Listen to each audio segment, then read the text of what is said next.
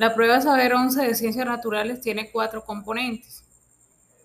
El componente biológico trata temas relacionados con los seres vivos, sus interacciones, se basa en el organismo, en sus procesos fisiológicos internos, procesos anatómicos, en los procesos de reproducción, de herencia, de las relaciones de los seres vivos con los factores abióticos, bióticos, o sea, cómo se relacionan los seres vivos con el, en el ecosistema.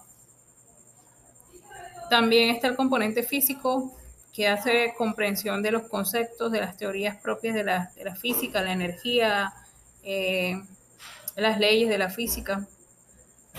Como tercer componente está el componente químico, que se enfoca en la estructura y propiedades de la materia.